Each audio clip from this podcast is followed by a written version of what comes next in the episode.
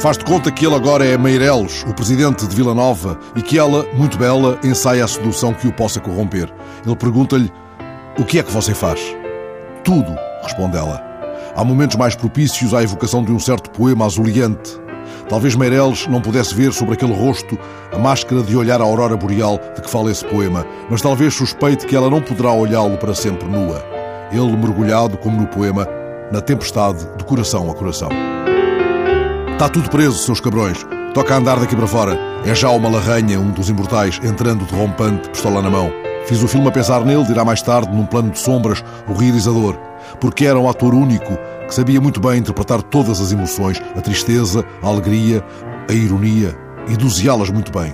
Um outro que sabia tudo de emoções, de silêncio aflito, e que enviou de Nambuangongo versos ao editor, diria um coração posto de rastos, pois parece que foi o coração.